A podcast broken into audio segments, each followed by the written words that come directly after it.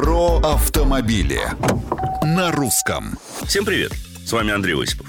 Что получится, если немецкому инженеру-конструктору, ранее создававшему быстрые версии машин одной именитой компании, поручить создание новой модели корейского бренда, а еще представить к нему талантливых дизайнеров и сказать «делайте, что сочтете нужным».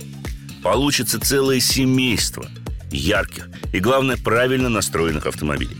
К такому выводу лично я пришел после близкого знакомства с обновленным поколением компактного седана Genesis G70.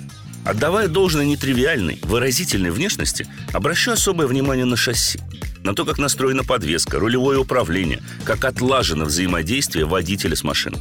И скажу, что готов снять шляпу перед теми, кто это сделал. G70 – настоящий автомобиль для водителя. Наиболее эмоциональна, конечно, версия с 370-сильным V6 и задним приводом.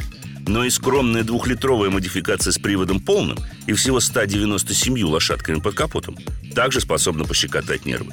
Главное тут не отвлекаться на красивую графику центральной консоли и помнить, что все происходящее фиксируется встроенным в автомобиль видеорегистратором, показания которого могут быть скачаны на флешку.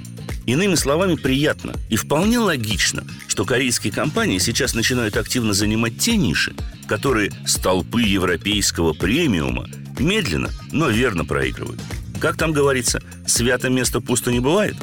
Вопросы, мнения и предложения оставляйте на страничках Русского радио в социальных сетях. С вами был Осипов. Про автомобили.